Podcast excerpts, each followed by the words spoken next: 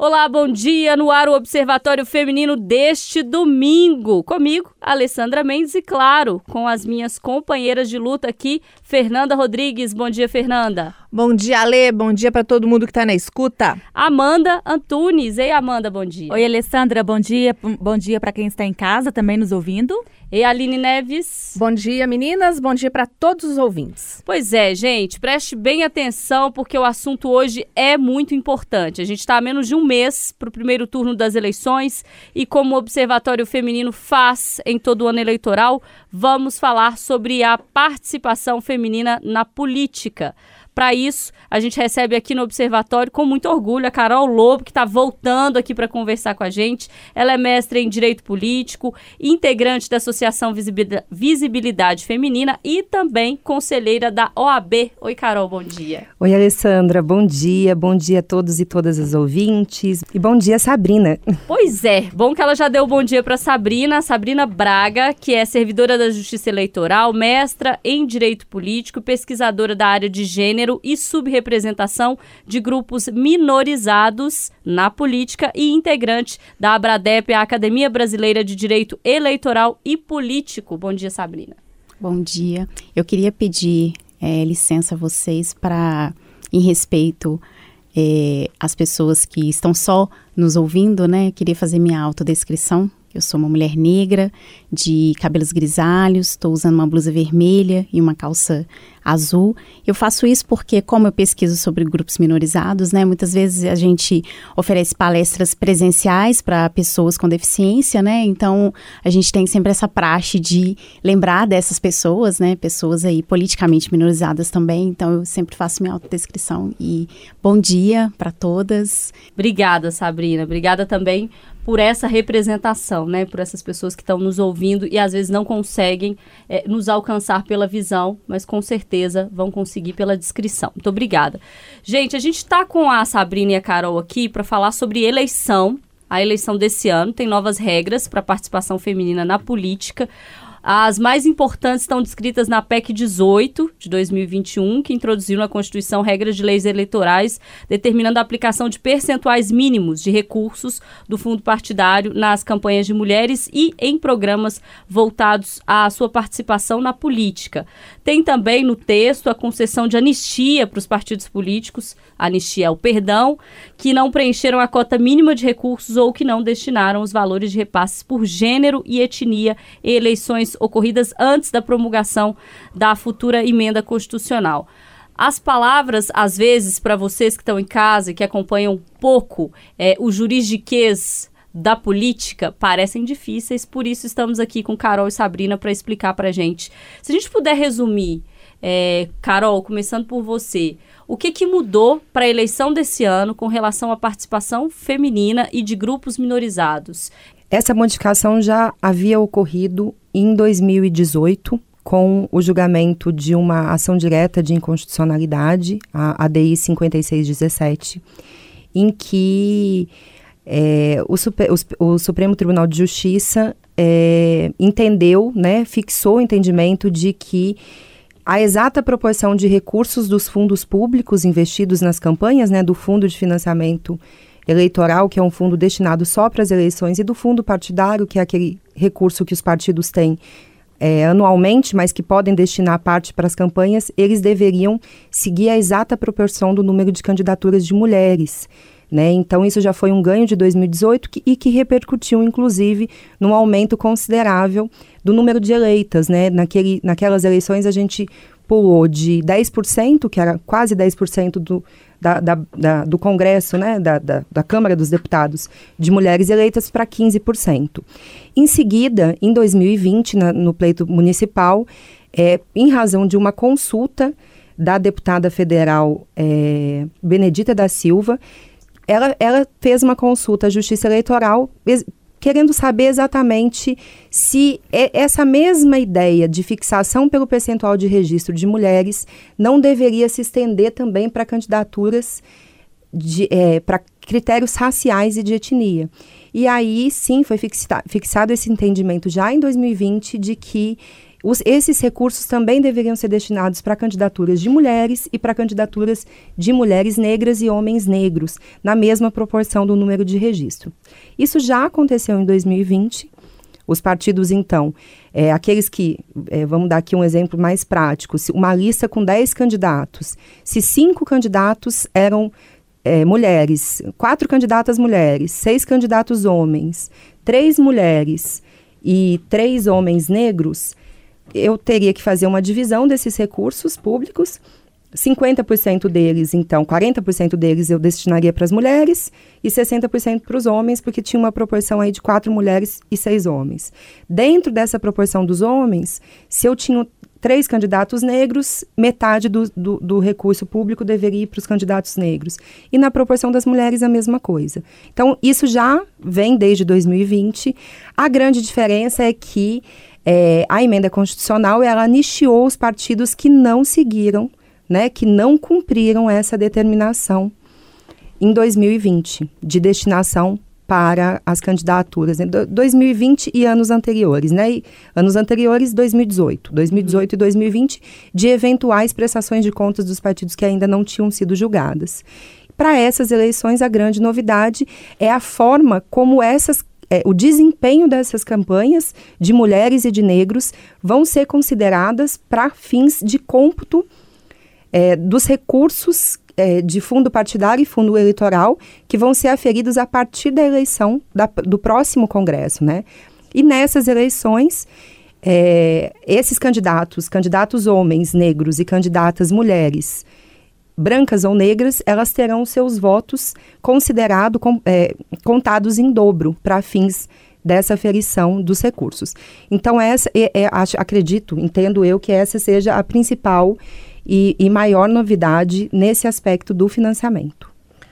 Nos anos de 2018 e 2020, como você está dizendo, houve o perdão, né? Essa anistia.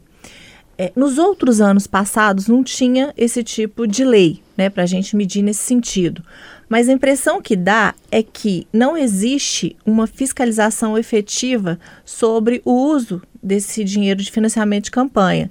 É, a, a, gente às vezes acompanha ah, a prestação de contas de fulano deu um problema, do outro candidato, mas parece tudo muito solto essa fiscalização ou né, punição se tiver. Olha, é, a Justiça Eleitoral tem um trabalho muito árduo em relação aos recursos de campanha. Nós trabalhamos aí fazendo a análise de prestação de contas. Inclusive, os prazos são, assim, muito exíguos. A gente tem que fazer tudo muito rápido, né? Em relação aos candidatos eleitos, candidatos e candidatas, porque quando candidatos e candidatas vão ser diplomados, geralmente entre 10 e 19 de dezembro, a gente tem aí o prazo do final do, do segundo turno, né, alguns dias depois, geralmente a gente começa a analisar essas contas no início de novembro. Temos então basicamente um mês para analisar contas de candidatos e candidatas eleitos e eleitas, né? Os não eleitos e não eleitas a gente tem aí o, o decorrer do ano seguinte praticamente todo para analisar. Então nós fazemos uma força-tarefa e a gente faz uma análise assim bem criteriosa com a ajuda de cruzamentos de dados da Justiça Eleitoral. Então, a Justiça Eleitoral cruza, cruza dados com a Receita, cruza dados com o CNIS, cruza dados com o CNAI, enfim, são, são, nós temos também algumas pesquisas nos fiscos municipais, fiscos estaduais, para ver se foi emitida alguma nota fiscal em nome de alguma candidata e algum candidato. Se foi emitida nota fiscal e essa nota fiscal não está na prestação de contas, chamamos a candidata ou candidato para se manifestar no processo. Levantamos, então, os indícios de irregularidades, porque, por exemplo, um dos cruzamentos de dados que aparece aí na prestação de contas, no sistema de prestação de contas que se chama SPC Web, é o seguinte: é, doador recebeu auxílio emergencial. Ué, mas espera aí. Recebeu auxílio emergencial e é doador de campanha? Como? É, a gente não pode, claro, justiça eleitoral não, não, não vai entrar aí no mérito de uma pessoa que está recebendo um benefício né, do Estado e está fazendo doação para a campanha. Mas isso pode ser um alerta para o Ministério Público. Então, a gente informa isso para o Ministério Público, o Ministério Público pode aprofundar as investigações e então entrar com as ações cabíveis, ação de investigação judicial eleitoral, ação de impugnação de mandato eletivo, né? E aí, é, até mesmo impugnar uma, uma, um mandato. Agora, a gente vê aí ações que, que às vezes são julgadas já no final do mandato, né? Isso aí é uma outra questão. A Justiça Eleitoral acumula muitas funções, né? Não só essa função aí judicial, né, de julgar os processos, mas nós também é, temos a função de organizar as eleições, né, fazer o alistamento dos eleitores, enfim, é, é isso aí é, é uma outra questão a ser debatida no outro programa. Essa semana eu estava assistindo um programa na TV Câmara, não lembro se é Elas em Pauta ou se era Mulheres em Pauta, e tinham duas deputadas e eu achei interessante elas falando como elas é, geralmente chegam no evento, aí ela está com um assessor, sempre perguntam para ela qual é o nome do deputado. Sempre ela vista como a assessora.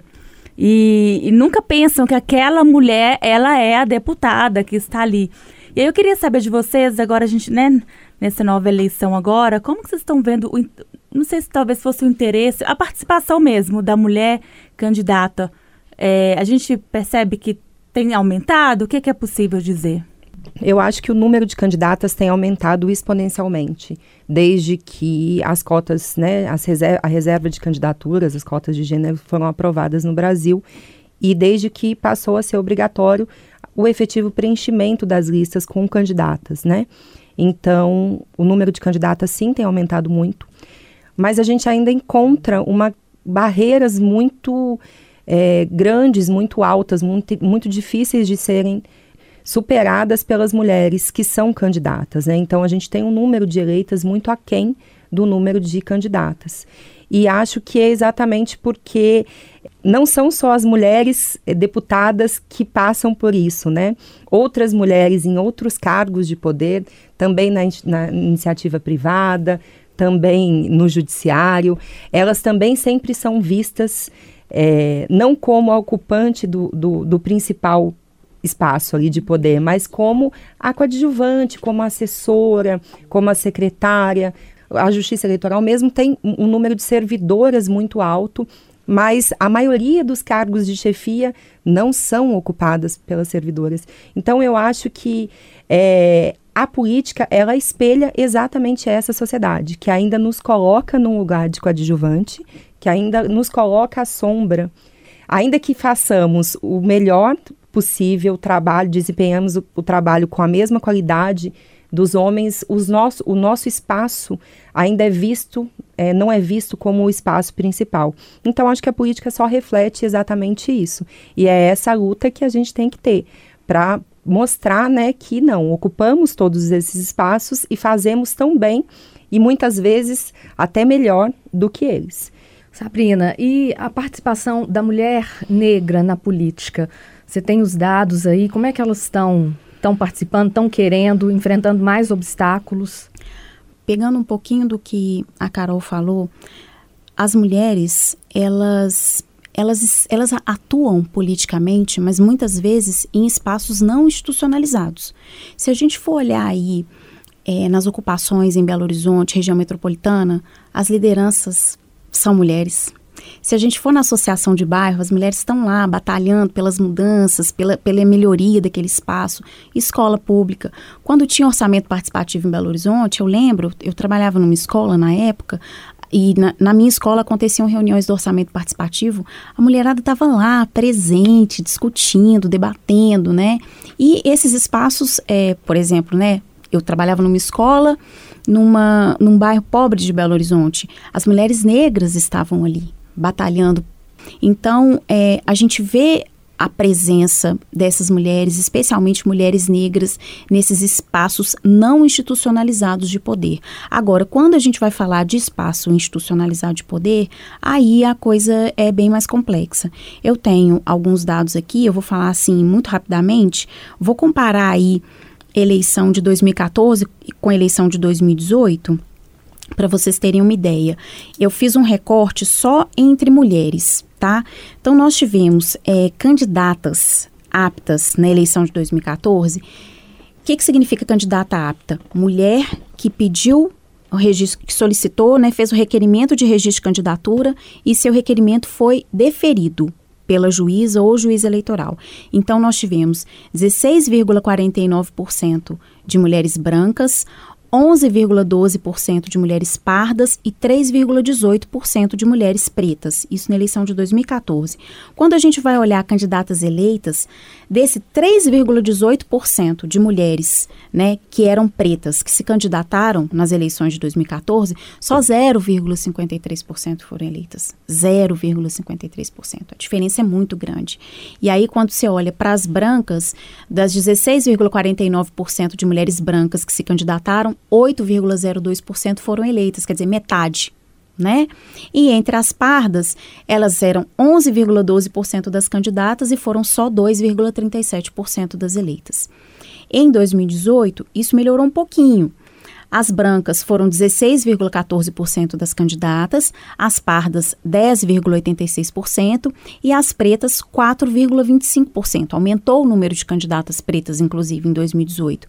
E aí, quando a gente vai ali para o número de candidatas eleitas, as brancas eram 16% e 11,35% foram eleitas, quer dizer, caiu muito pouco, né? Já foi menos que a metade da eleição de 2014, provavelmente por conta de ter aumentado um pouco o, o a quantidade de recursos financeiros para essas candidaturas, né?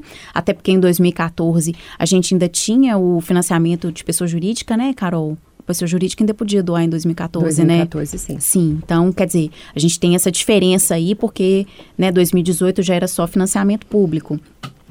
Tivemos 10,86% de candidatas pardas e 3,56% de eleitas pardas, e as pretas foram 4,25% e eleitas 1,48%, quer dizer, um número bem menor. A mulher negra, ela é atravessada por mais de uma forma de opressão. Nós mulheres somos todas atravessadas pela opressão sermos mulher. Se a gente for entrar para a política, a gente vai ter que conviver num ambiente extremamente hostil.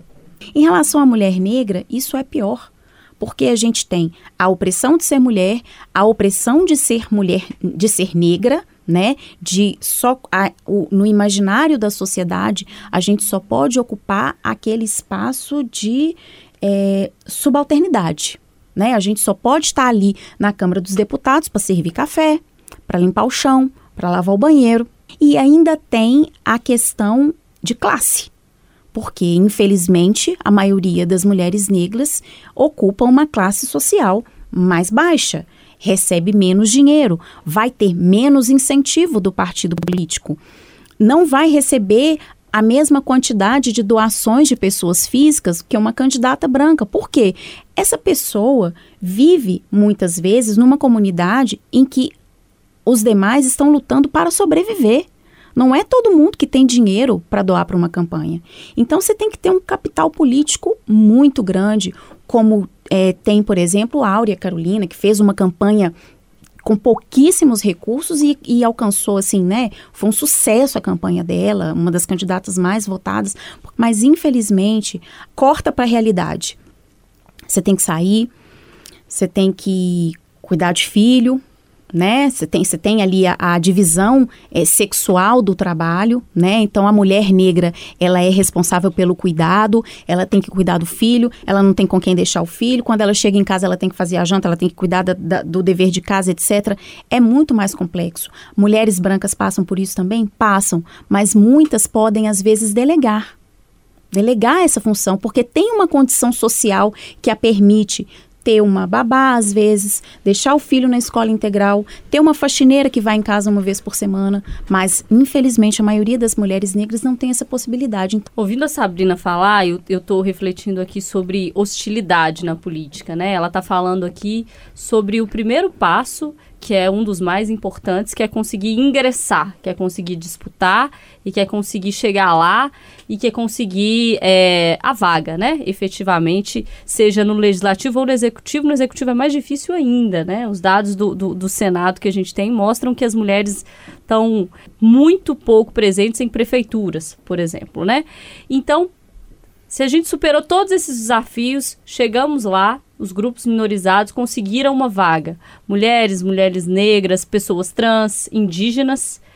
E aí o que a gente tem visto nos últimos dias, e noticiado aqui na rádio, inclusive, são denúncias de é, assassinato. É, essas pessoas, quando chegam lá, elas encontram um clima tão hostil, não só né, dos colegas, da casa, da instituição política, quanto de fora. Então a gente é, denunciou aqui e aí a gente vai ainda para uma situação que é lutar de acesso na política, por exemplo, para uma pessoa trans. Que aí você tem que transpor 358 barreiras para chegar lá e chegando lá você ainda tem que se preparar mentalmente para o que vai vir. Carol, você acha que a gente ainda está muito longe é, de uma política verdadeiramente democrática? Infelizmente, acho que a gente ainda está muito longe.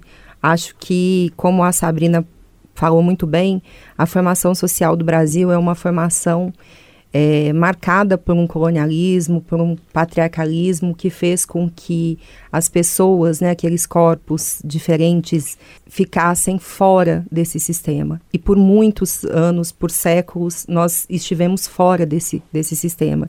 E a gente entrou não foi batendo na porta, mas foi empurrando a porta, chutando a porta, e isso gera, claro, também uma, assim como tudo na física, né, uma reação. É, nós avançamos muito em visibilizar essas, essas condutas, essas opressões e avançamos um pouco na conquista desses espaços. É, mas à medida que a gente avança na conquista desses espaços e vai visibilizando essas opressões, a gente vai vendo que elas estão ainda muito afloradas, né? Então, é, no ano passado também foi aprovada uma lei muito importante, que é a Lei da Violência Política de Gênero, é a Lei 14192 de 2021, é, e ela demorou é, desde a morte de uma vereadora, né, Marielle Franco, que morreu um pouco antes do início das eleições de 2018, nós demoramos quase quatro anos, quase uma legislatura inteira, para reconhecer é que as mulheres de fato são hostilizadas na política. E, e é, a, eu, eu, tô, eu tô dizendo das mulheres porque elas representam mais de 10% da casa. É, eu não estou falando de outros setores como os indígenas, porque esses sequer são. É, é, eles são violentados o tempo todo, mas eles não, eles não têm nem o espaço, nem a atenção da violência, como as mulheres têm chamado atenção para elas, então a reação tem sido mais emblemática e a gente consegue ver. É, a gente só tem uma parlamentar indígena hoje no Congresso Nacional. Então, é claro que. É, e ela está ali naquele bojo de todos os outros. É, o Congresso ele só espelha uma violência que está presente na sociedade. A maior parte dos trans no Brasil sequer são alfabetizados, são escolarizados. São alfabetizados, mas com baixo nível de, de escolarização, porque abandonam as escolas, porque são colocados para fora de casa, porque são expulsos do, do seu ambiente. Em geral, acabam tendo que ir para as ruas. Muitos vão para a prostituição como única forma de sobrevivência. E não é possível pensar a democracia apartando a sociedade das suas instituições. As instituições vão ser sempre reflexo dessa sociedade, que é uma sociedade que não entende que a democracia é uma construção cotidiana.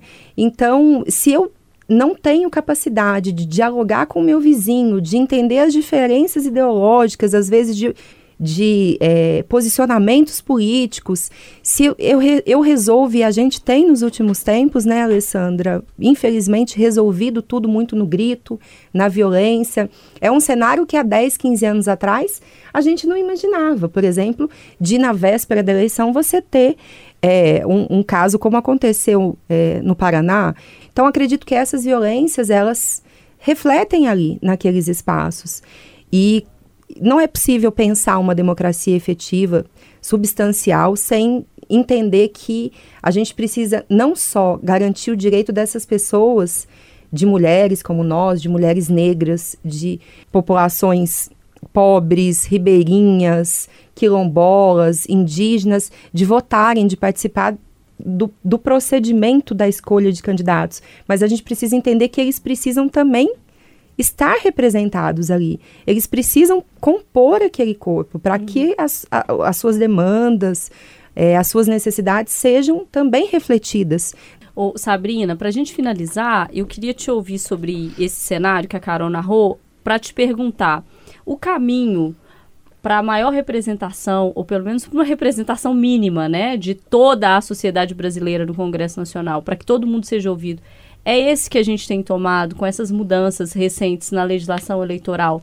Primeiro de a, cota, né? De vamos ter vagas para mulheres, ou vamos ter vagas para mulheres negras, ou vamos ter vagas para qualquer que seja ali a categoria que precisa ser representada porque não consegue ser representada sem isso. Primeiro foi isso, depois a gente chegou à conclusão, hum, a gente tem a vaga, mas se não tiver o dinheiro, vai virar quase que uma vaga fantasma. E agora a gente tem uma destinação de recurso que deve ser contabilizada para isso. O caminho é esse ou tem outras coisas que a gente precisa fazer? Eu tenho uma amiga, sabe? O nome dela é Carolina Lobo. e ela defendeu a dissertação dela, né, alguns dias. E, bom, a Carol fala na, na pesquisa dela, e eu também falo na minha, o fracasso que é a nossa política de cotas né? Se a gente for olhar aí para os nossos é, vizinhos latino-americanos, são muito melhor posicionados do que nós. Nós estamos no centésimo, acho que centésimo, quadragésimo segundo lugar no ranking mundial de participação feminina na política. É uma vergonha um país do tamanho do Brasil, com os recursos que nós temos, estarmos tão mal posicionados nesse ranking, né? Uhum. E a gente tem aí é, a Bolívia, com paridade de gênero, a gente tem a Argentina com paridade de gênero. Então, é, isso só, esses números só demonstram que a nossa política de cotas, ela não está funcionando, ela ainda é inadequada. A gente precisaria, no mínimo, de uma paridade de gênero, de uma lei que garantisse, que, que garantisse a paridade de gênero uma cota de 30% para candidaturas. Veja, é para candidaturas. Os partidos são obrigados a apresentarem 30% de candidatas do gênero feminino. Na verdade, a lei não fala candidatas do gênero feminino. A lei fala 70% de um gênero e 30% de outro. Mas veja, a gente já trabalha ali no mínimo, né? A gente tinha que ter pelo menos uma política oposta garantir aí, vamos colocar 70% de mulheres candidatas e 30% de homens, para ver se a gente alcança pelo menos 50%. A paridade de gênero seria ideal.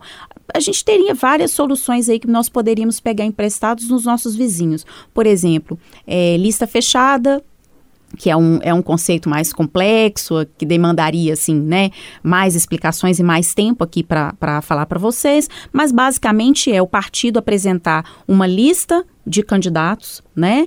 E, por exemplo, como acontece é, na Argentina e na Bolívia, duas mulheres, um homem, duas mulheres, um homem, duas mulheres, um homem. Apresenta aquela lista e aí você não vota no candidato ou na candidata, você vota no partido. E aí aquele partido apresentou, por exemplo, duas mulheres, um homem, conseguiu duas cade três cadeiras, vai levar duas mulheres e um homem, então, para ocupar o, o, as cadeiras ali do Poder Legislativo. E a gente teria também a solução de reservar assentos. 50% dos assentos são reservados para as mulheres. Então, partidos que lutem vão formar mulheres para ocuparem esses espaços, vão buscar mulheres aptas a ocupar esses espaços, e eu tenho certeza que mulher não falta. O que falta é um espaço menos hostil, sabe? É um espaço mais aberto para receber essas mulheres. É isso, gente. Estamos aí a menos de um mês das eleições e você, mulher em casa, reflita se você acha que está sendo representada ou não no Congresso Nacional, se você acha que está sendo representada ou não nos executivos. E se você acha que não, reflita sobre isso, qual que é a missão de cada uma de nós, né? Eu acho importante a gente pensar que as leis que vão ser votadas lá, elas vão falar sobre a vida do homem, mas também sobre a vida da mulher.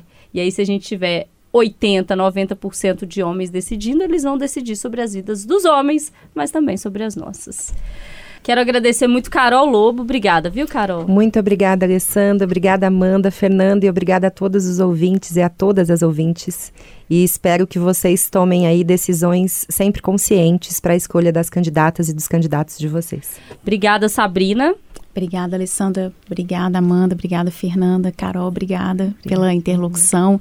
E é, obrigada a todas e a todos que estão nos ouvindo aqui hoje. E é muito importante realmente a gente refletir aí sobre em quem a gente vai votar, porque Pensem comigo, mulheres, nenhum homem sabe o que é pobreza menstrual. Nenhum homem sabe é, o que é você não ter dinheiro para comprar um absorvente. Então, é importante que nós estejamos lá para votarmos coisas que só nós sabemos, só nós vivemos, só nós experienciamos.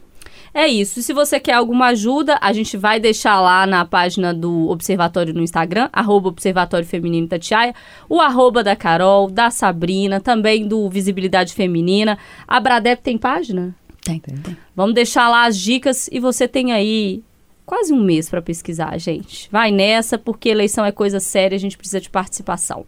Obrigada, gente. Até domingo que vem.